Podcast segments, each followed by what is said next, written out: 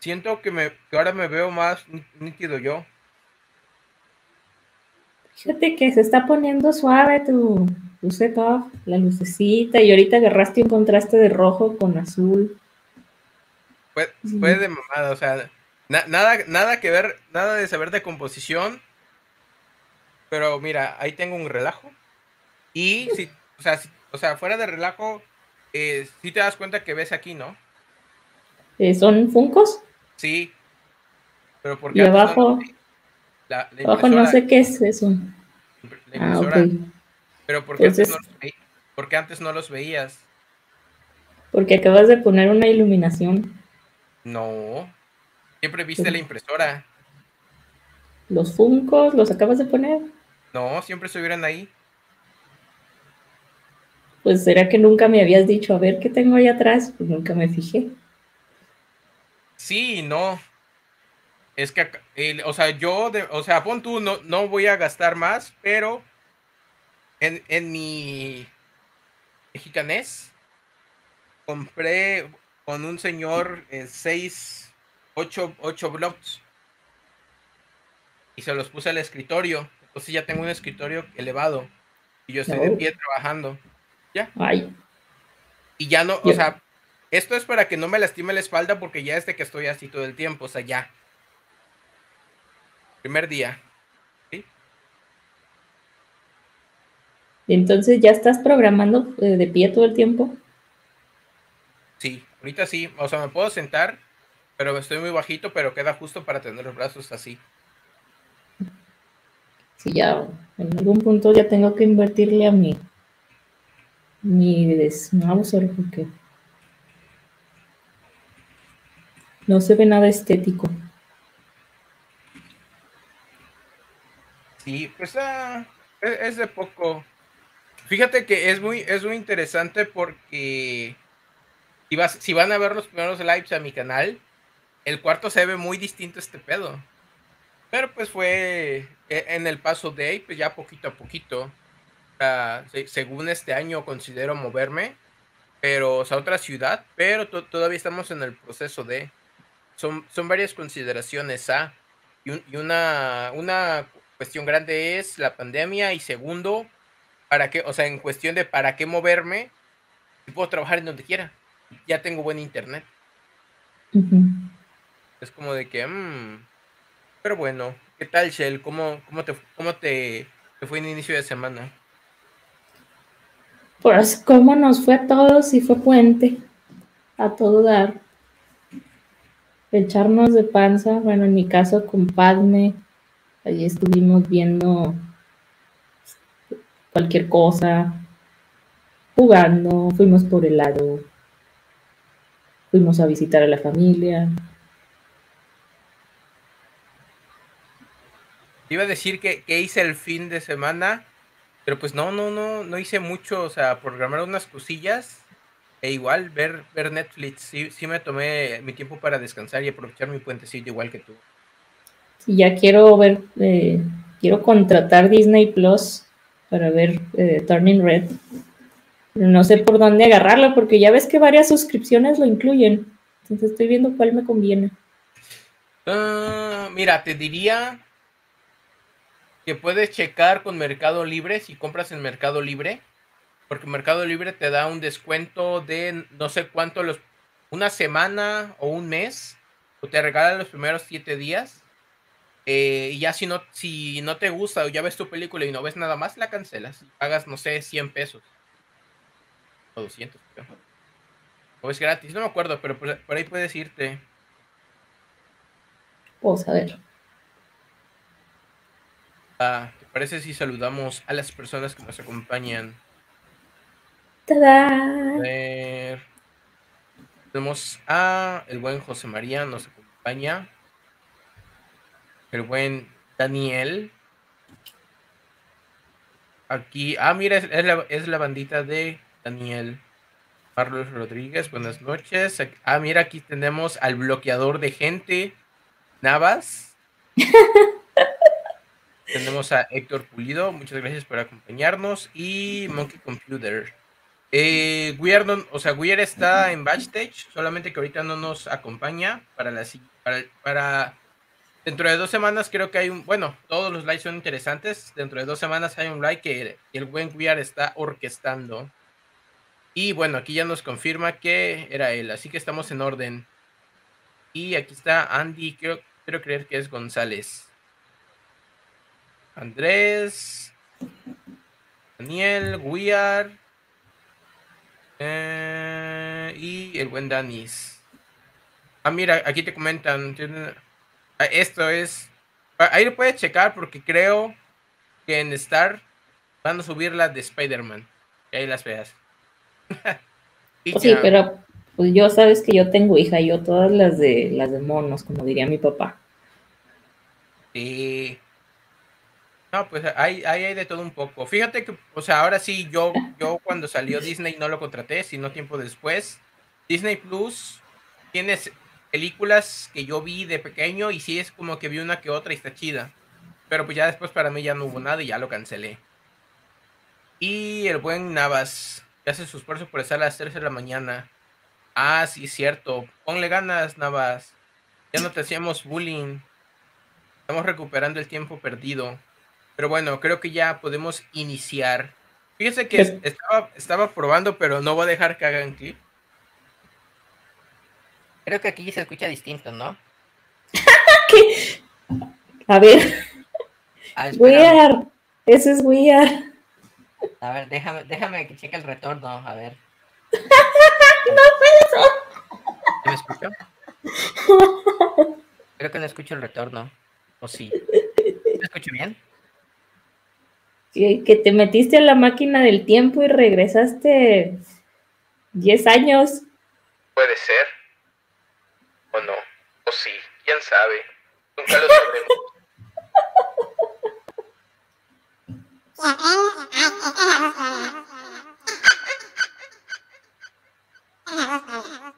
Ya para que hagas los videos del gatito. Y, o sea, si te das cuenta, puedo decir lo que quiera y no es mi voz. A ver, di Karen. Pero así con, con voz de gatito. No hay retorno. ¿Aló? ¿Karen? ¿Es esta? No, no es esta. No, la de Karen.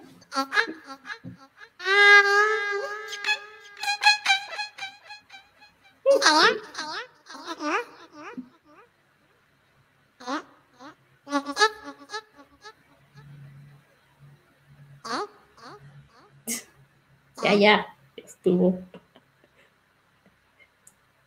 Sigue llegando la banda. ¿Me escuchas? Sí, sí. Ah, va, me había espantado. Ah, pues bueno, creo que ya es momento de iniciar con este live.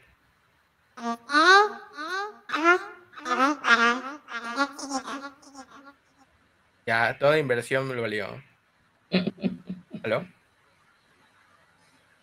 ¿Aló? Sabemos, Daniel. Daniel. Estás muteado. Hola, buenas, buenas. ¿Qué onda? ¿Cómo andan? Aquí jugando con la mezcladora. Uf, inversiones que valen la pena. Sí. el, día que se me olvide poner este. Quitar la cámara y, el, y poner la voz, ya valí.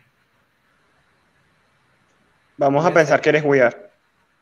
De hecho, sí, verdad que se veía como weird. Confirmo.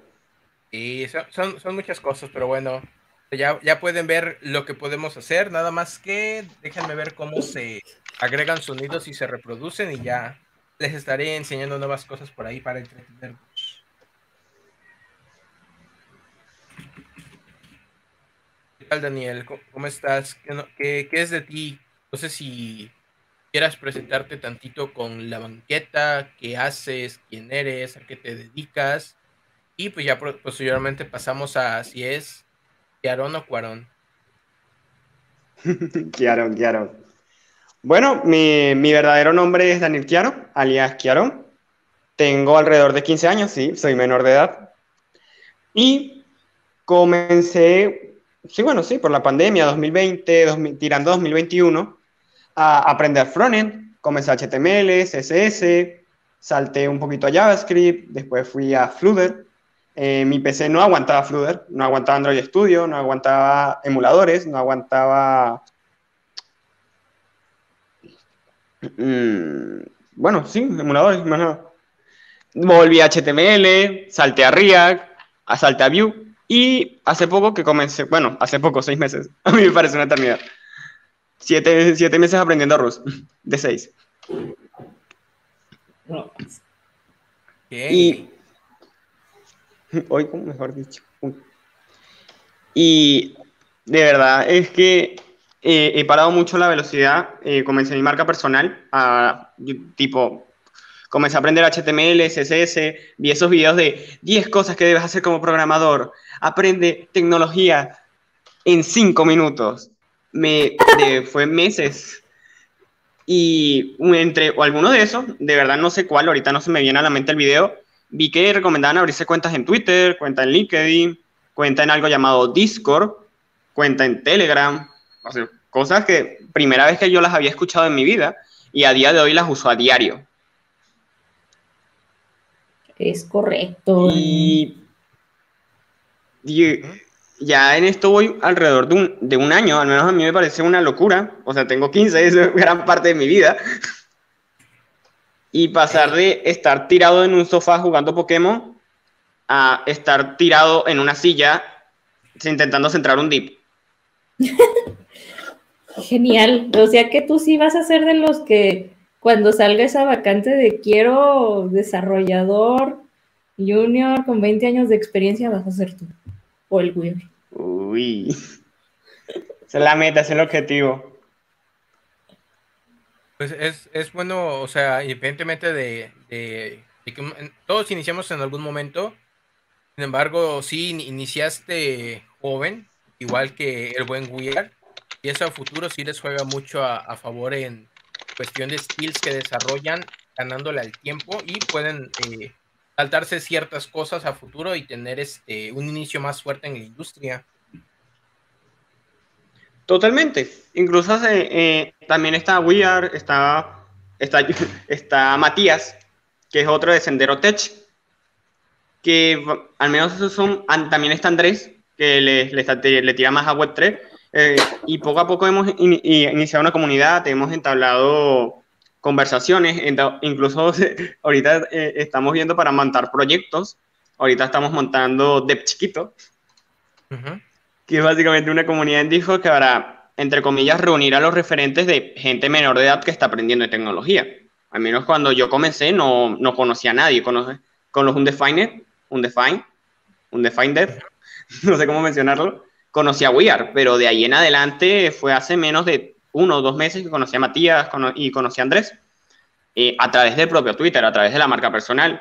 Y como he conocido a ellos, he conocido de verdad a un montón de personas. Por ejemplo, por ahí está Héctor Pulido, que es backend developer en Platzi y ha sido uno de, mis principales referentes y uno de mis mentores.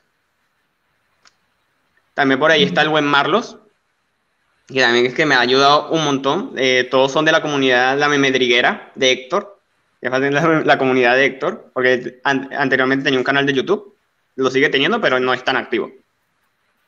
Ok. Y poco a poco he ido coleccionando recursos y conociendo personas. Y eso es lo que, al menos lo que me ha apasionado y lo que me dice, mira, yo quiero seguir en Tech. Y los salarios.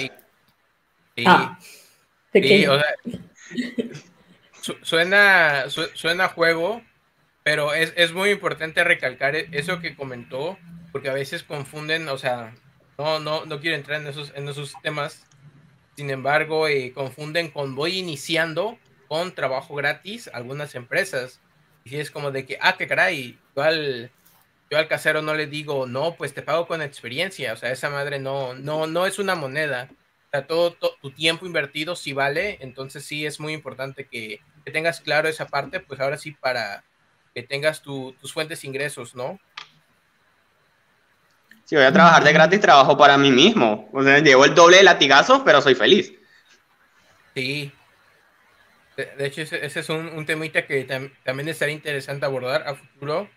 Que es este, por ejemplo, eh, antes al inicio me tocaba de que, bueno, voy a estar batallando tanto para hacer esto, pues mejor me hago mi empresa y batallo yo y me quedo todo para mí. Y es como de que mm, emprender sería buena opción. Pues no son enchiladas. De hecho. Ojalá. Ahí tenemos el capítulo con Icarus. Sí, de, hecho, ese, ese es un buen punto. Aquí está Lady, nos acompaña. Sí, viene toda la bandera apoyando. Hoy, tenemos casa llena. Ah, ya la conocí por Raid Site, otra comunidad en Discord, de, de Julian y Natalie. Sí, sí las conocemos. Por ahí me invitaron a un capítulo en su podcast cuando, cuando iniciaron. Fíjate que... Ahí sí, que bonitos recuerdos. Sí. De ahí, de ahí vi que se movieron, creo que Colombia. Ya hasta, hasta ahí me quedé. ahí andan buscando trabajillo. Sí. Fíjate que algo que comentaste y sí, sí, sí concuerdo mucho es la parte de, de una comunidad. Porque si yo hubiera estado en una comunidad antes de la pandemia, cuando iba iniciando mi carrera profesional hace unos cinco años, probablemente me hubiera salido más fácil conseguir mi primer trabajo y no, o sea, esas malas experiencias me ayudaron hoy en día. Sin embargo, sí pude aprender, considero que pude haber aprendido lo mismo saltándome esos pasos si hubiera entrado a lo que es networking. es algo de verdad muy importante. Uy, diga, diga. Pues es que la comunidad te empuja de, por, de muchas maneras y no nada más es de que, ay, a ver dónde hay jale, sino a la hora de estudiar, a la hora del aprendizaje, te saturas más rápido, la motivación, pues esa parte de que si el de al lado está haciendo algo, pues no te quieres quedar atrás. Entonces, eso hace que todos empiecen a avanzar mucho más rápido. Es que la, misma comunidad te invita a crecer después de que ves de que, ah, que caray, todos están este, apasionados con lo que hacen o lo que buscan y dices, pues yo, qué quiero hacer, ¿no? Sí, o el otro, y que no, yo estoy trabajando esta tecnología, o ya agarraste puesto y no te quieres quedar atrás. De hecho, hay, algo que. Una ah, bueno, para, entrar en el tema, una pregunta que tengo y, es de cajón. Todos los invitados que tienen su alias o lo que creemos que es un alias, eh, ¿por qué Kiaron y por qué te llamas así y si lo escribí bien? Lo escribiste genial, también lo dijiste genial. Eh, como tal, mi apellido es Kiaro, mi, nombre es Daniel Andrés Kiaro Pinto. Sin embargo, cuando, ah, en, su momento yo estaba en la escuela, y la escuela me, quedaba, lejísimo. Y yo, juro, o sí o sí, yo tenía que pagar transporte. Y, cuando, y eh, en uno de esos momentos me cambiaron de transporte, y cuando fueron a pasar la lista a, comenzando el año de, mira, que no se me quede ningún niño, eh, mi apellido estaba con M. Y pasé todo el año, creo, creo que fue de cuarto hasta sexto grado, que mi apellido, mi, mi, mi, pseudónimo era Kiarón y los mismos profesores me llamaban así, Kiarón o Kiaro. Y así me quedé. Muchas cosas que se quedan. Sí cuando, te, cuando es algo que te gusta, dices que chido, pero si no hay, güey, sí, sí está cañón. Pues quién sabe, porque bueno, no sé si aquí alguien sea fan de My Hero Academia, pero una de estas eh, anécdotas del personaje cuando escoge su nombre de héroe es de que agarra el apodo que le habían puesto de chiquitillo, que lo hacían para burlarse, pero lo logra resignificar y lo hace, lo apropia. Eh, Deku, ¿no? Deku, así es. Sí, sí, sí. Fíjate que voy al día con Boku no Hiro. Pero sí es eso. Entonces, ese es el, significado detrás de Kiaron, ¿no? Exactamente, ni más ni menos. Ok. en redes sociales viene a ser Kiaron Dev, porque Kiaron ya lo, ya lo ocupa una tía. Ah. Justamente una tía mía. Oh. por parte de mi padre ya ocupa, la, ya ocupa el Kiaron en la mayoría de redes sociales. Oh, rayos. Cosas de la vida. Pero Kiaron debes. Es más descriptivo de lo que haces que haga spoilers. Sí. Estoy libre de este- spoilers, solo voy al par con One Piece. No, yo creo que lo decía por Magiro Academy. Exacto. ¿Quieres spoilers de One Piece? Voy al par con el manga. Ah, ok, bueno, estamos igual. Ay, no. Estoy seguro, estoy seguro. Yo me rendí, yo me rendí con One Piece. No tengo, las, no tengo las pelotas para acabar esa serie. Voy al día. Bueno, te la cambio. ¿Quieres spoiler de Ajime no Hippo? Voy al día. Esa ya la vi, esa ya la vi. Bueno, no, creas, no sé. El manga no. Voy al día. Son 1300 y tanto. Sí, sí, sí, vi todo eso. Voy al día, sé todo. ¿Quieres spoiler? Eh, no, no problema. Va que va. Entonces, te cambio el spoiler por la siguiente pregunta. ¿Viste cómo introduje la pregunta mágicamente? Quierón. Pura calidad. Daniel, ¿Cómo te gusta? Quierón. Daniel hay Ah, muchos. va que- Ah, bien, bien, la actitud. Oh, todo Claro. ya. Por dos.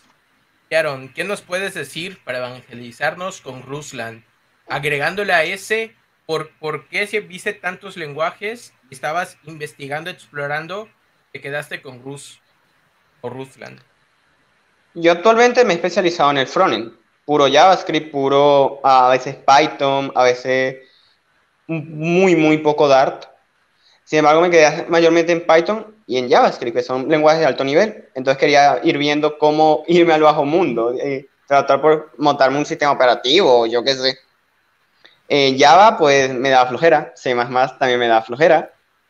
Y no, no lograban captarme. Por ejemplo, el curso en Platzi de C++ de Diana, de verdad es que me encantó. Al menos ahí hice uno de mis primeros Hola Mundo. Sin embargo, no, no lograba atraparme. Entonces me puse a investigar. Por ahí encontré el blog que hizo GitHub sobre Rust. Eh, la importancia de la memoria segura a nivel de lenguaje de programación, que es ahorita, ahorita me gustaría hablarlo. Sin embargo, no, quedémonos en que ahí encontré, fue mi primer acercamiento, me fui a la documentación, yo uso Windows Subsystem Linux, entonces eh, la propia documentación directamente te da un link con la que tú descargas todas las dependencias y por cargo, que viene a ser el compilador, una- un amor, de verdad, lo amo. Y te descarga el formatter, lo que viene a ser el Prettier para Rust. Y el, un compilador más vainilla, que solo para, no compila proyectos, pero compilas un archivo. Un- eh, el punto, punto RS. Vienen a ser los archivos de Rust. ¿Cómo podrían evangelizar las Rust? Uf. Eh, ha sido uno de los lenguajes de programación más amados desde 2016, según las cuentas Stack Overflow. Y vale la pena mencionar que es un bebé, o sea, la primera versión estable de Rust salió en 2015. Comparándolo con JavaScript, comparándolo con Python, es que no, no tiene nada. Y eso también se ha representado en el ecosistema. Hay, buen, hay muy excelentes librerías, sin embargo hay poco, lo pocas navajas suizas. Hay cuchillos, hay tenedores, pero no hay algo así como un Django que ya te viene con todo. Si hay una librería que tiene una funcionalidad, por ejemplo, vamos a decir que un, para abrir, a, interactuar con la API de Windows, abrir una ventana. Lo hace excelente, pero solo hace eso. Y así vamos extendiendo. He visto proyectos donde cada funcionalidad tiene su propia dependencia porque no hay de otra. O sea, no hay necesidad de reinventar la rueda. Eh, la mascota tiene dos logos. Es, algo raro. Eh, un engranaje con una R en el medio y un cangrejo llamado Ferris, super cute. Y como tal no es oficial, sin embargo la comunidad le, le valió, le dio igual y lo, usa, lo usan a diario. Bueno, por ejemplo, están los- el Reddit y el Discord de- del propio Rust, que es donde la comunidad es súper activa y a cada rato se están compartiendo recursos y se están compartiendo proyectos open source, que esa es otra. Y eh, un montón de proyectos han migrado a Rust o directamente lo están haciendo desde cero. Y vale la, vale la pena preguntarnos por qué. Personalmente yo opino que es así porque pueden. O sea que si hace poco sacaron un, un post de por qué Rust está siendo tan usado a nivel de, de bustear la web. Por ejemplo, el compilador eh, reemplazaron Babel por SWC, o no sé cómo mencionarlo, que es el nuevo compilador de Nets. eh, Servo, que es el, la máquina, el B, no, no, no M8, sí, la máquina de renderizado, si no mal recuerdo, de Firefox, está hecha en Rust. Eh, Tor, dentro de poco, ya lo están migrando, ya están refactorizando a Rust. Y todo principalmente es por el tema de la memoria segura, lo que había mencionado anteriormente. No estoy refiriendo a que el código está conectado a una blockchain, a la propia Solana, que también está construida en Rust, o un NFT. Es directamente que tus datos van a seguir ahí tus y no van a cambiar de manera tan fácil. Y tan, por ejemplo, no hay un define, no hay null a nivel de Rust. Entonces, directamente, si un espacio de memoria está vacío, el programa entra en pánico, suelta error y deja de funcionar. Que llega a ser molesto, pero así cuando ya estamos hablando de proyectos grandes, es un alivio. O sea, porque ahí es encontrar una aguja en un pajar. Creo que eso sería realmente lo principal. Fíjate que mencionabas ahorita de las librerías y lo primero que me viene a la mente este comentario que yo he escuchado en comunidades de software libre donde precisamente se quejan mucho de los frameworks. Es como, tengo una librería que yo necesito para una sola función y me está cargando un montón de dependencias que no voy a usar. Entonces me está robusteciendo innecesariamente el código. Entonces puede no, no ser precisamente algo malo. Eso es verdad, estoy totalmente de acuerdo. Es básicamente quejarnos de que no hay. Porque ah, existen, por ejemplo, está Tokio, que es básicamente una librería que nació para manejar asincronismo usando Rust, aunque actualmente está en, eh, la librería estándar, se sigue usando eso porque te facilita la vida, ya te descarga un montón de dependencias. Y no es y ya viene con todo, no hay que no tienes que ir página por página, dependencia por dependencia. Em, los paquetes de dependencias en Rust se llaman crate, crate. Que vienen y exactamente y eso están en su servidor y, y como, como pasa con, el, con Node con NPM uno tiene que ir viendo y bajando las dependencias y hay maneras de hacerlo directamente con cargo pero mayormente uno va a lo equivalente en el del punto JSON y los va tirando ahí entonces, el mayormente un proyecto, diría yo, una API sencilla, viene con 5 o 6 dependencias y, Tokio ya te lo hace de manera automática. Incluso, eh, pues, allá puedes añadir y puedes quitar sin mucho problema. Correcto. Ok.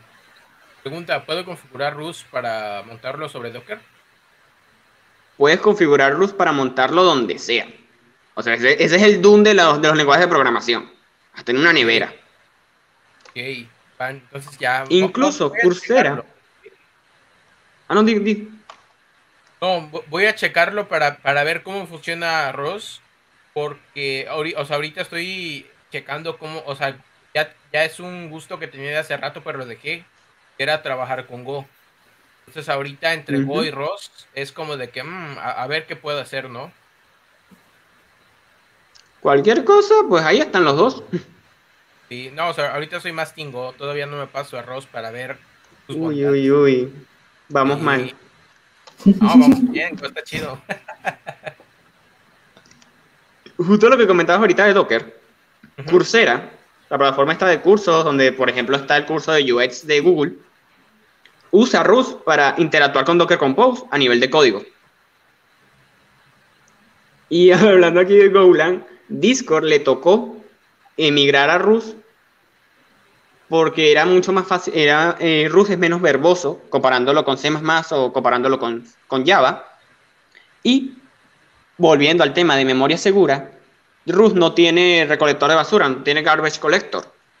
La memoria no se hace completamente de manera automática sin llegar a ser manual. Es como está en el medio. No le, no le vas a decir cuándo va a ocupar espacio de memoria y cuándo lo va a liberar. Pero ahí medio, medio le soplas, le, le dice cuándo debe hacerlo. Ok. Semi-automático. Exacto, esa es la palabra, esa es la palabra. Eh, se cambian el recolector de basura por el borrow checker, que es eh, básicamente va, va viendo eh, qué fase- eh, los punteros en el programa. Y con, y con eso va. Y Discord logró bajar cada dos minutos, tenía un pico en los, CP en los, en los servidores, y logró bajarlos, creo que fue a 20, y en algunos casos eliminarlos. Porque ellos estaban usando Golang para el manejo de paquetes, el manejo de, los- de los mensajes, el envío de los mensajes. Ellos estaban usando Golang. Pero cada dos minutos tenían un pico en el servidor. Entonces ellos comenzaron a ver y están usando un híbrido de Rust con Elixir. Y ahí vamos. funciona. El otro día se cayó, pero ahí va. Ok. Fíjate que este. De, hecho, por ahí tendríamos que invitarlo también al buen Bepo. Porque estoy escuchando que lenguajes que se escuchan, entre comillas, poquito, están agarrando mucha a mi, a mi criterio, porque me lo platican con muy seguido, lo que es Elixir, lo que es Ross. Con, o sea, Gon está súper fuerte. Pero ya, ya veo como que ya otras compañías grandes están eh, abrazando esos proyectos. Y ya cuando, por ejemplo, está Ross y está Go, se pasan a Ross porque les resuelve algo, que esos picos me imagino que son altos en concurrencia, obviamente, pero por cantidad, no sé, millones de usuarios y te lo resuelve Ross, es como de que, ah, qué caray, o sea, sí está muy fuerte. Sí, la verdad es que sí. O sea, es una locura. Eh, al ser algo tan joven, la comunidad de verdad le ha agarrado mucho cariño. Eh, el canal, hay un, en YouTube, hay Rust tiene un canal oficial y poco a poco ellos van sacando conferencias. En- creo que fue en 2018 que comenzaron a hacer las conferencias de Rust. Incluso una de las comunidades más fuertes es Rust México. Ahorita el 30 de, de este mes hay una charla de, justo hablando de qué, qué pasa al momento de tú reescribir código por- viejo, o bueno, no vamos a decir viejo porque me funan, de código de C++, Java, a Rust. Y de verdad es que una locura porque, no sé, yo veo a JavaScript y yo veo que ya lleva tanto tiempo y de la nada veo a Rust que ahí está avanzando poco a poco. Y de verdad que más. Ah, en el canal oficial de Rust hay una buena charla que es de C++ a Rust.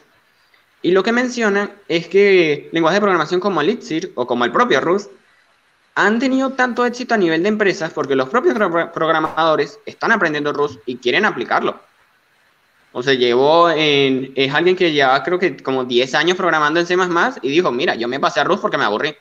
Y en mi trabajo, creo que estaba trabajando en Amazon Web Service, eh, cualquier cosa que podíamos hacerla a cada rato de tanto insistir, permitieron usar Rust. Y actualmente Amazon Web Service es una de las principales empresas, uno de los principales servicios que apoya a la organización y apoya a los proyectos open source hechos en Rust. Entonces, ah, otra que de verdad está muy, muy, muy activa viene a ser. Uy, uy, uy. Viene a ser Azure, creo que también era, y, Microsoft en general. Eh, la- Microsoft tiene una, una plataforma llamada Microsoft Learn. Y ahí tienen, curso, eh, tienen un curso de una ruta completa de Rust, de cero a experto. Que personalmente no, no la terminé. No, siento que sentía que iba muy lento, también porque mi inglés tampoco que sea el mejor. Eh, yo comencé en 2020 a aprender eh, en esto del mundo tech y al mismo tiempo aprendí a usar, a- aprendí a leer o a medio defenderme con el inglés. Y esa es otra, en Rust no hay casi nada en español absolutamente nada. Solo la comunidad de Rust México, lo poquito que ha hecho, y poquito, mucho, que ha hecho, está en español, pero es que de ahí en adelante no hay nada. Todo está en inglés. Absolutamente todo, la documentación, los repositorios, eh, los proyectos, las charlas, las personas, que de verdad dan su día a día por este lenguaje de programación, básicamente porque les gusta y no tienen nada más que hacer, está en inglés. Entonces, de verdad, es, una de, la- de las pruebas de que este, este lenguaje, idioma, es primordial. O sea, si usted va a aprender Rust, eh, aprende inglés primero. Ok. Pues eso es de cajón. Cualquier lenguaje. De hecho,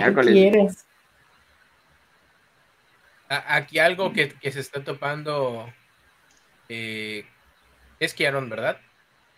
Ujú. Claro. Ok, ¿Kiaron o Cuarón? Kiaron. Claro. Ok, Kiaron. Eh, e, esa parte que comentas, a mí me pasó de documentación solamente en inglés en sus inicios. Cuando, me, bueno, no en sus inicios, la versión 4 de Ruby on Rails, eh, o sea, yo nada más encontraba buena documentación en inglés, pero yo no sabía leer inglés. Entonces me tocó de ver cómo le hago hasta que ya de ahí salieron los cursos de código facilito. Pero ahí, ahí lo mismo que me estás platicando fue lo que yo encontré con Rails. Rails me daba muchas bondades. Y ya al final, pues como pueden ver, me quedé con Rails. Pero ese es un stopper que te encuentras al inicio, pero ya cuando tú aprendes partes de inglés y lo vas aplicando, ya se te facilita, pues ya, ahora sí, yo, estoy a favor de googlear, que puedes googlear mejor lo que quieres saber.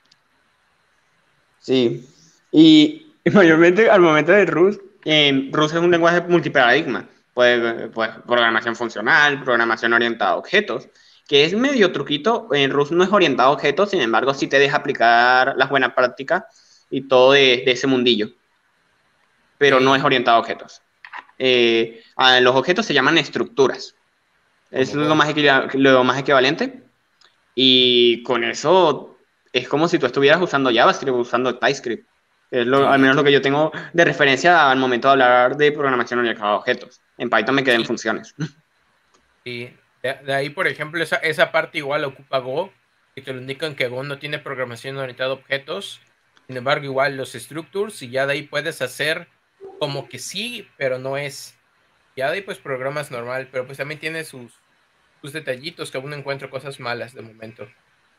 Eh, por aquí nos pregunta, para que no se pierda la, la, la, la pregunta que nos dejó Andy, nos pregunta. Eh, ya saben tus padres, tutores que programas, ¿qué piensan acerca de ello? Ellos sí saben, ellos de verdad me han apoyado un montón, por ejemplo, a, nivel de equipo, a nivel de mantenerme. y mira, mientras que yo no saque malas notas, pues ellos felices de que yo sigan esto. Y es al menos ahorita con la educación tradicional, no está como muy, muy, muy difícil que yo esté a nivel de mercado laboral sin yo aprender por mi lado. O sea, gracias a, Twitter, gracias a becas, por ejemplo, Héctor, el que mencioné ahorita, me, me, fue, me dio acceso a Plaxi. Y de ahí he aprendido un montón, ¿no? También he tenido acceso a código facilito y he tenido acceso a Frontend Master. Que poco a poco he ido aprendiendo más, en lo que había dicho que me había más especializado más en, en Frontend. Y todo de, agarrando de todo un poco, de todos lados, uno va avanzando. Pero sí, ellos saben y de verdad que me apoyan un montón. Mientras que no saquen malas notas, ellos no tienen problema. Y no, eso es muy padre cuando te apoya la familia. Pues fíjate que yo. Es más fácil que te apoye la familia en una carrera como esta que, por ejemplo, si decides estudiar música. Ay. ¿qué, ¿qué pasó?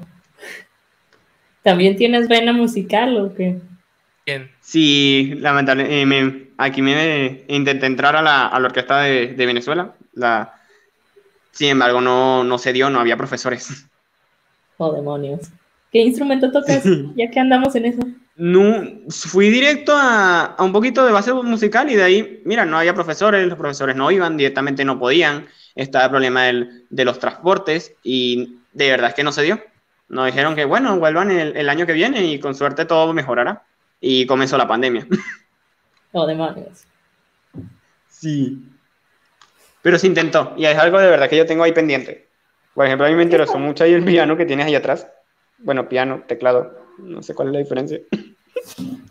La diferencia es que este tiene las teclas suavecitas. El piano las tiene oh. pesadas. Y bueno, este en particular tiene muy poquitas octavas que tiene una, dos, tres, cuatro, cinco nomás. Va a dar obras que no te alcance, que esté la mano ahí volando. De este, pues si hay teclados más grandes. Eso me recuerda que en Rus, al ser un lenguaje multiparadigma, es que te permite hacer todo. Eh, si quieres hacer un sistema operativo, hazlo. Incluso el propio kernel de Linux Ahorita, actualmente está buscando implementar a Rust. Si tengo entendido que ya lo aprobó, que ya probó, o sea, ya, va, que va, que va. Sin embargo, no se ha comenzado a hacer. O al menos no, han permitido eh, decir de manera pública que ya se está haciendo. pero ya, ya fue aprobado, que eso de verdad es lo importante. Ya se viene componentes en, el propio Linux, en el propio kernel de Linux, que no es lo mismo, ¿verdad? Hechos en Rust. Eh, por ejemplo, he visto, no, ahorita no me acuerdo cómo se llaman los programas que, para hacer música. Eh, MIDI, eh, no, no, me acuerdo. Hay varios hechos en Rust. hay, actualmente están desarrollando algo parecido a un Visual Studio Code, Lapse. También está hecho en Rust adaptaron V8 a Rust y ese, y ese es el motor que actualmente está usando Dino, que es la alternativa Node usando TypeScript. Eh, el propio Figma también está usando Rust para la sincronización de pantallas. Y, eh, y Password. También está usando Rust para, bueno, sí, para, muy parecido a Discord, para la sincronización de, de datos de paquetes. El envío y la recepción de paquetes lo están usando en Rust, pues tiene muy buena compatibilidad con Amazon Web Service, lo que decía anteriormente, que es uno de los principales productos que ha estado apoyando Rust, que lo ha estado usando. Entonces, ha sido principal para ellos por tener buena compatibilidad con el programa, con el lenguaje de programación, con la tecnología. Suena algo donde todo el mundo quisiéramos meter la nariz en algún punto. Sí. Desde cualquier área te le puedes meter con Rust, de verdad. Por ejemplo, ahorita en, hacer NFTs, pues hay, hay framework como Nano que te permiten hacer, automatizar la creación de arte usando código. Y fácilmente le metes ahí números aleatorios y ya tienes un generador de NFTs en menos de cinco minutos. Demonios. ¿Y qué se necesita? Gente que así ha ganado. Para empezar en Rust, este, ¿Así tú lo recomiendas como un primer lenguaje o agarrarías uno de como de escaloncito? Esto, la, esto es muy, pero muy conflictivo a nivel de comunidad. Hay gente que dice que sí, hay gente que dice que no. Personalmente yo opino que tú puedes aprender cualquier cosa si consigues un buen recurso, que en Internet hay muchos, que te lo enseñe desde cero. Por ejemplo, el propio curso en... Eh, no, aclaro, esto no está promocionado, en Código Facilito está el curso introductorio a Rust y te enseñan desde cero qué es una variable, qué es una función, eh, qué los diferentes tipos de datos en Rust, cómo usar cargo, que viene a ser el compilador, que, y, que lo han comenzado a adaptar a, otros lenguajes de programación. Por ejemplo, Python tiene Poetry. ¿Por qué? Porque cargo te ayuda, te da tips. O sea, no, te, no solo te dice, tienes un error en la línea 24, mucha suerte te, te, dice incluso, te, te manda link a la documentación, te da ahí mismo cómo puedes hacerlo, te da un rango donde el programa tuvo que entrar en pánico, porque como decía anteriormente, no funcionaba. Cuando, cuando por ejemplo, no hay algo, eh, hay, hay un null, un defined, el programa entra en pánico, el programa suelta error y ahí deja de compilar. Lo que ayuda mucho a la, a detección de errores y por eso, eh, por ejemplo, si se van a, mi, uno de los principales referentes es el proyecto de Figma. Si se van al proyecto de Figma, una de las primeras cosas que dicen, mira, nosotros decidimos usar Rust en vez de C++, porque, pero, eh, C++, porque Rust tiene cargo y Rust me dice y me ayuda con la detección de errores. Que resuelve todos los errores, lamentablemente no, genera muchos más. Sin embargo, ya es otro mundo y es algo más manejable. Fíjate que, déjame meter aquí mi cuchara, pero yo lo que veo aquí es un caso de cómo el desarrollador, la desarrolladora se convierte en tu usuario. Entonces, ¿qué pasó? Y creo que mm, podría aventurar que debe ser una de las razones por las que tiene una adopción tan rápida seguramente es porque está facilitando las cosas a la hora de programar. Está, está seguramente. Sí, es una de las cosas que devuelve la fe a la humanidad, que no, no es por moda. Así es. Pues es que si te ponen la documentación en bandeja de plata, pues. Eh, y creo que en algún punto se mencionó, me parece que me parece que Anaí Salgado lo eh, recomendaba mucho, que ella en, unos inicios con Java, me parece que lo mencionó en un curso, y fue precisamente porque tenía una facilidad hacia la documentación que le permitió aprender mucho más rápido. Entonces, esto es lo que yo veo también con lo que me estás mencionando. Exactamente, sí. En la documentación de Rust, aunque la mayoría de proyectos así, framework, no, no llegan a su versión estable, entonces tienen muy buena documentación a nivel de contribución, pero a nivel de tu poder implementarlo sí está como un poco difícil. El lenguaje a nivel vainilla, a nivel solo Rust, eh, tiene muy buenos recursos. Por ejemplo, tienes la propia documentación oficial que se llama el libro de Rust, donde te explican de ser experto, tienes Rust con ejemplos, que directamente dicen, mira, así se hace una variable. Que, por cierto, las variables por default en Rust son constantes. Que es lo que me refería ahorita de que Rust es seguro, no a nivel de estar conectado a una blockchain, y estar conectado a Solana, sino estar, eh, estar seguro de que tus datos van a seguir ahí y no van a cambiar con tanta facilidad al ser un lenguaje de bajo nivel, pues eso le sale natural. Y al estar basado en C y en C, mucho más. Pues se oye muy interesante. Hay una pregunta que dice, ¿cuál es el lado malo de Rus? Eh, justamente el malo de Rus? Uy, uy, uy, uy. El ecosistema. el ecosistema. Sí, el, porque eh, al ser un lenguaje de programación tan joven, em, puedes conseguir librerías de todo. Cada, cada, persona está creando ahí su side project, está leyendo, creando su framework, está creando su librería. Sin embargo, muchas primero no están recomendadas para usar en producción y, se, y porque no llegan a la, a la, versión estable. Y segundo, es que no hay casi documentación y los, y los códigos de ejemplo, lo verboso te hace ir lento, también eso es otra que los ejemplos de que, mira, implementa mi, mi framework, implementa su, mi librería en tu programa, es que ni los ejemplos no tienen, por ejemplo, comentarios. Es directamente, mira, es, métete en la, en, la, en, en la API por defecto, cargo, te permite hacer una documentación del proyecto. Al menos indicar qué función regresa, no sé, regresa un string, regresa un número. Y ahí medio medio uno se puede ir guiando. La mayoría de librerías, la mayoría de frameworks es, con sus excepciones, obviamente. Pero la mayoría te toca ir a hacer eso. Y es, algo de verdad, es que uno se siente perdido y no sabe qué hacer. Entonces, entonces ¿qué es lo malo de Rus? Que la falta de documentación a nivel de uso. Porque a nivel de contribución es que de verdad es que está súper pulido. Pero a nivel de uso, a nivel de, mira, yo quiero agarrar eso y usarlo en mi, en, mi, en mi siguiente proyecto millonario, pues no es que no puedo. O sea, eh, llega a puntos donde es preferible yo construir, construirlo yo mismo, porque no entiendo lo que tú hiciste o lo que ustedes hicieron. Aunque sea de verdad una librería magnífica, llega a ser confuso, al menos yo que estoy comenzando mucho más. De hecho, eso, eso que comentas es algo que me pasa a mí con ciertas, en este caso hablando de Ruby, ciertas gemas que investigo y quiero ocupar y la documentación no es, o sea, la gema es una joya, igual como comentas con Rus, comparando, pero la librería no, no es, este, está documentada para Dumi, vamos a decirlo así. Yo nada más quiero instalar, a ocupar esto y de ahí crecer a futuro, no lo tiene, o sea, tiene cosas avanzadas, pero lo básico para iniciar, ¿no?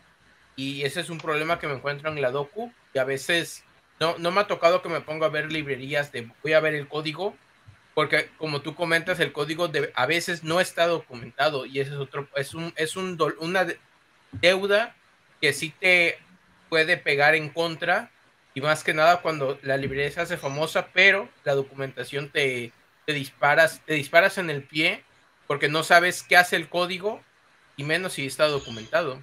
Si no está documentado, perdón. Un padre nuestro y a proseguir. Sí, no, sí, sí está, sí está peligroso. O sea, pon tú, esto que comentas de las, de las versiones estables, eh, sí, ahorita, o sea, ahorita, si, aprendo Rust y me pongo a ver cómo, cómo va creciendo, me, se, me hace interesante esa parte porque está en el auge de que no hay, desconozco si existen 100%, no sé si hay frameworks estables para hacer ya los proyectos. Ok, pon tú que ahorita de los proyecto, de, la, de los frameworks estables que existen, los que no, cuántos se van a quedar y cuántos van a crecer. En una de esas tú puedes hacer tu propia rueda en estos momentos. Sí, es de verdad. Eh, gracias a la pandemia, Ruge estaba, no estaba así tan en auge. O sea, la gente está en su casa, tiene, entre comillas, ese tiempo que va de, que iba del trabajo, a del trabajo a su casa, lo comenzaron a invertirlo en Rus. Es algo mucho que se menciona en la comunidad y que se menciona, por ejemplo, en las propias conferencias. Que mira, yo aprendí Rus y comencé a tirar pull request a lo loco y así muchas, mucho, por ejemplo, Rocket, lo que framework de, de backend en general, son los que han tenido más crecimiento. Y ahorita con proyectos, por ejemplo, Web GPU, que va renderizado en la web, sin, entre comillas, usando WebAssembly, que viene a ser un traductor de código de bajo nivel o de alto nivel, de código en general, a idioma máquina. Ok. Eh, llevamos aquí para las para la hora. Considero que podemos ir cerrando. No sé qué opinen. Claro. Ah, si acaso yo nada más tengo una última pregunta. ¿Cuál sería el path para aprender Rust? ¿O está todavía tan cortito que nada más es meterse? Hay, básica agregando lo que dice Shell, eh, en general no, no, este, no hay problema si mencionas plataformas o algo, o sea, es, este, puerta abierta para que recomiendes a gusto. Ok, ok. Primero la sintaxis básica, variables, funciones. De ahí uno va saltando a la, manera en la que Rust maneja la memoria, que viene a ser el ownership y viene a ser el borrow, que borrow viene a ser los puntueros y ownership es, el scope a otro nivel.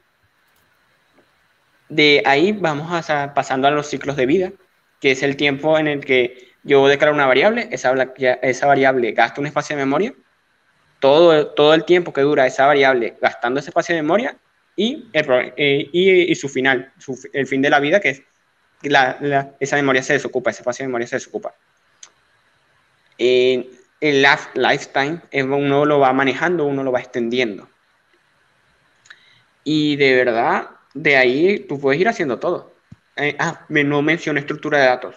Enum, eh, Struct, el tema de un poquito de programación orientada a objetos, lo que viene a ser los tratos, que es eh, lo equivalente a, a las interfaces. Y me falta algo, me falta algo, y las implementaciones.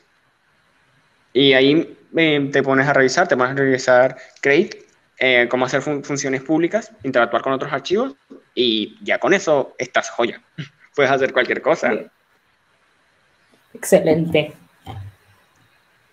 Fíjate que, que me, me, está llamando la atención el, darle una vuelta por Ross, porque no sé si, o sea, ya tengo un, un ratito con Go, sin embargo, no sé si aprendo más rápido lo que sé con Go en el lado de Ross y trabajar más rápido que estar con Go batallando en estos momentos. Porque pues estoy aprendiendo apenas ciertas cositas nuevas. ¿Ahorita qué estás viendo en Golang? Ahorita... Golang no, no le tocaba. Ok, ahorita lo que, o sea, lo que estoy viendo es... Quiero aprender sobre concurrencia y cómo funciona. Ok, ok. Mm, o sea, que menos de en una semana pues ya estaría sintaxis básica, lo que mencioné ahorita. El ownership borrow, personalmente yo me tardé, eh, llevo seis meses con Rust y me tardé siete meses en entenderlo. a día de hoy de verdad tengo muchas confusiones en el tema. Sin embargo, ahí vamos. Eso es algo que se va aprendiendo en el camino. Y a nivel de concurrencia no he tocado mucho, pero en Rust lo, lo que mencionan siempre es que ya es muy, muy fácil. Y, y lo mismo con el asincronismo eh, hace, las últimas versiones se han centrado mucho en pasar el asincronismo a la librería estándar. Ya está ahí. Eh, no, poco a poco la van puliendo, sin embargo, ya está ahí y ya funciona.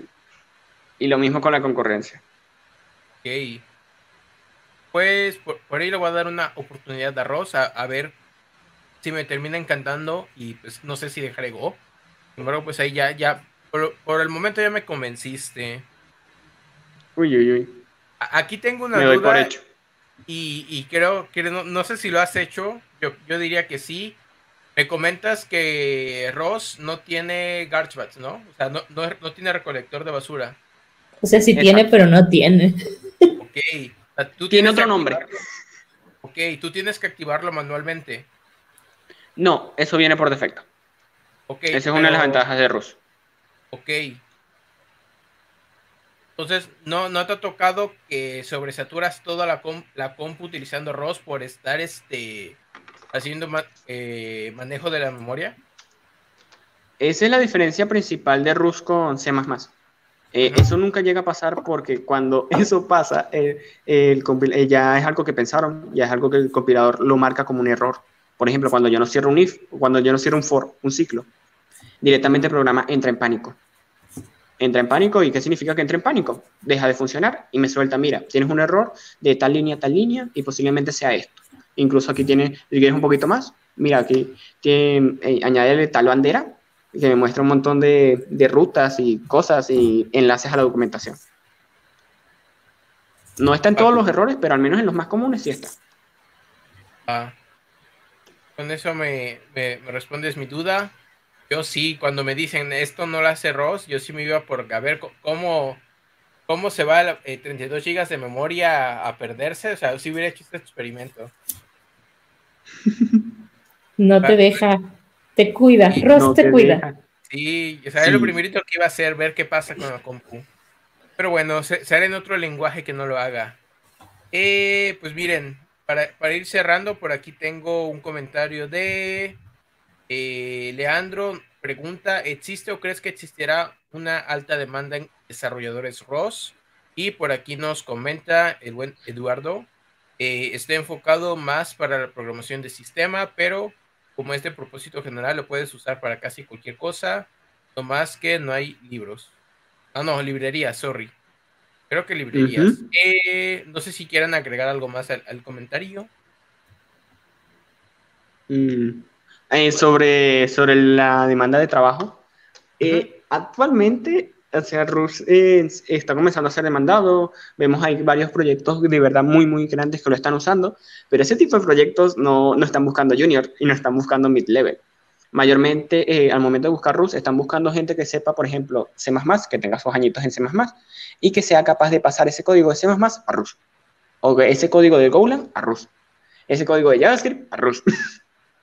O sea, hay gente que ya tenga su- sus añitos, ya tenga su experiencia, ya se haya dado sus golpes contra la pared y sea capaz de, de ayudarlos a hacer ese traslado, esa refactorización.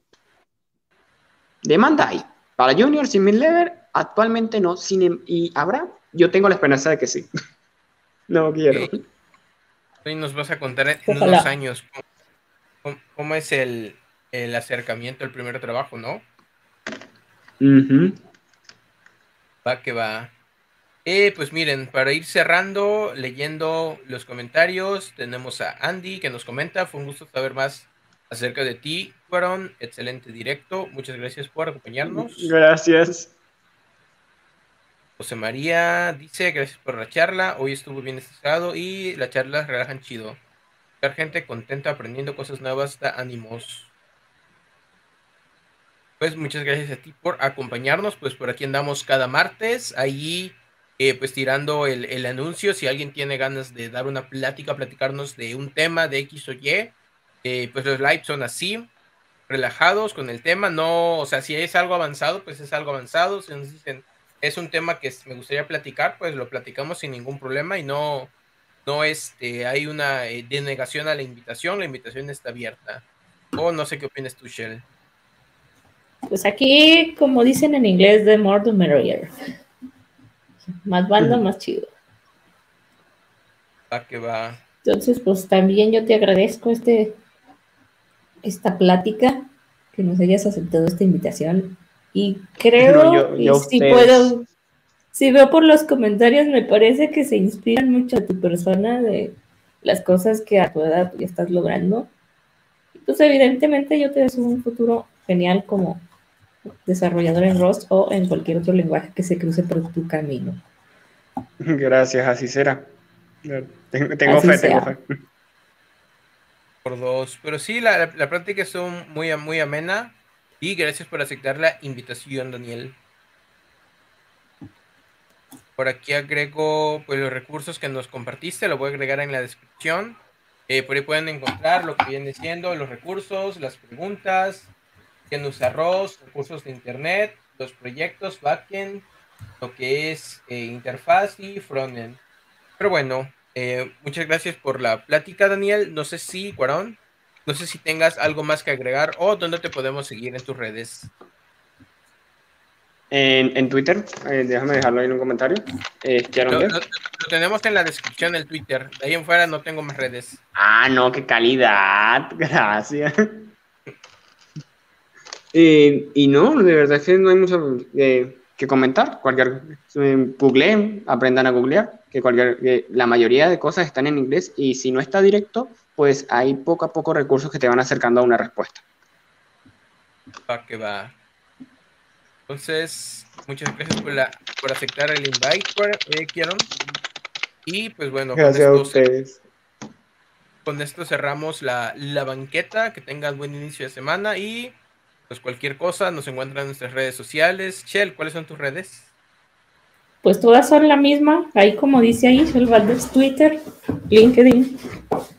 Eh, ¿Qué más? Pues ya, de YouTube tengo un canal, pero pues aún no tiene su URL, así que ese se tendrá que buscar manualmente o en el calce de la descripción de este video que está aquí abajo, donde pueden encontrar. Eso mismo iba a comentarte. Todas las redes están abajo. Por ahí si me falta una, pues la agrego. Ahí en fuera, igual por mi parte, pues sería todo. Y nos vemos en el próximo live banquetero.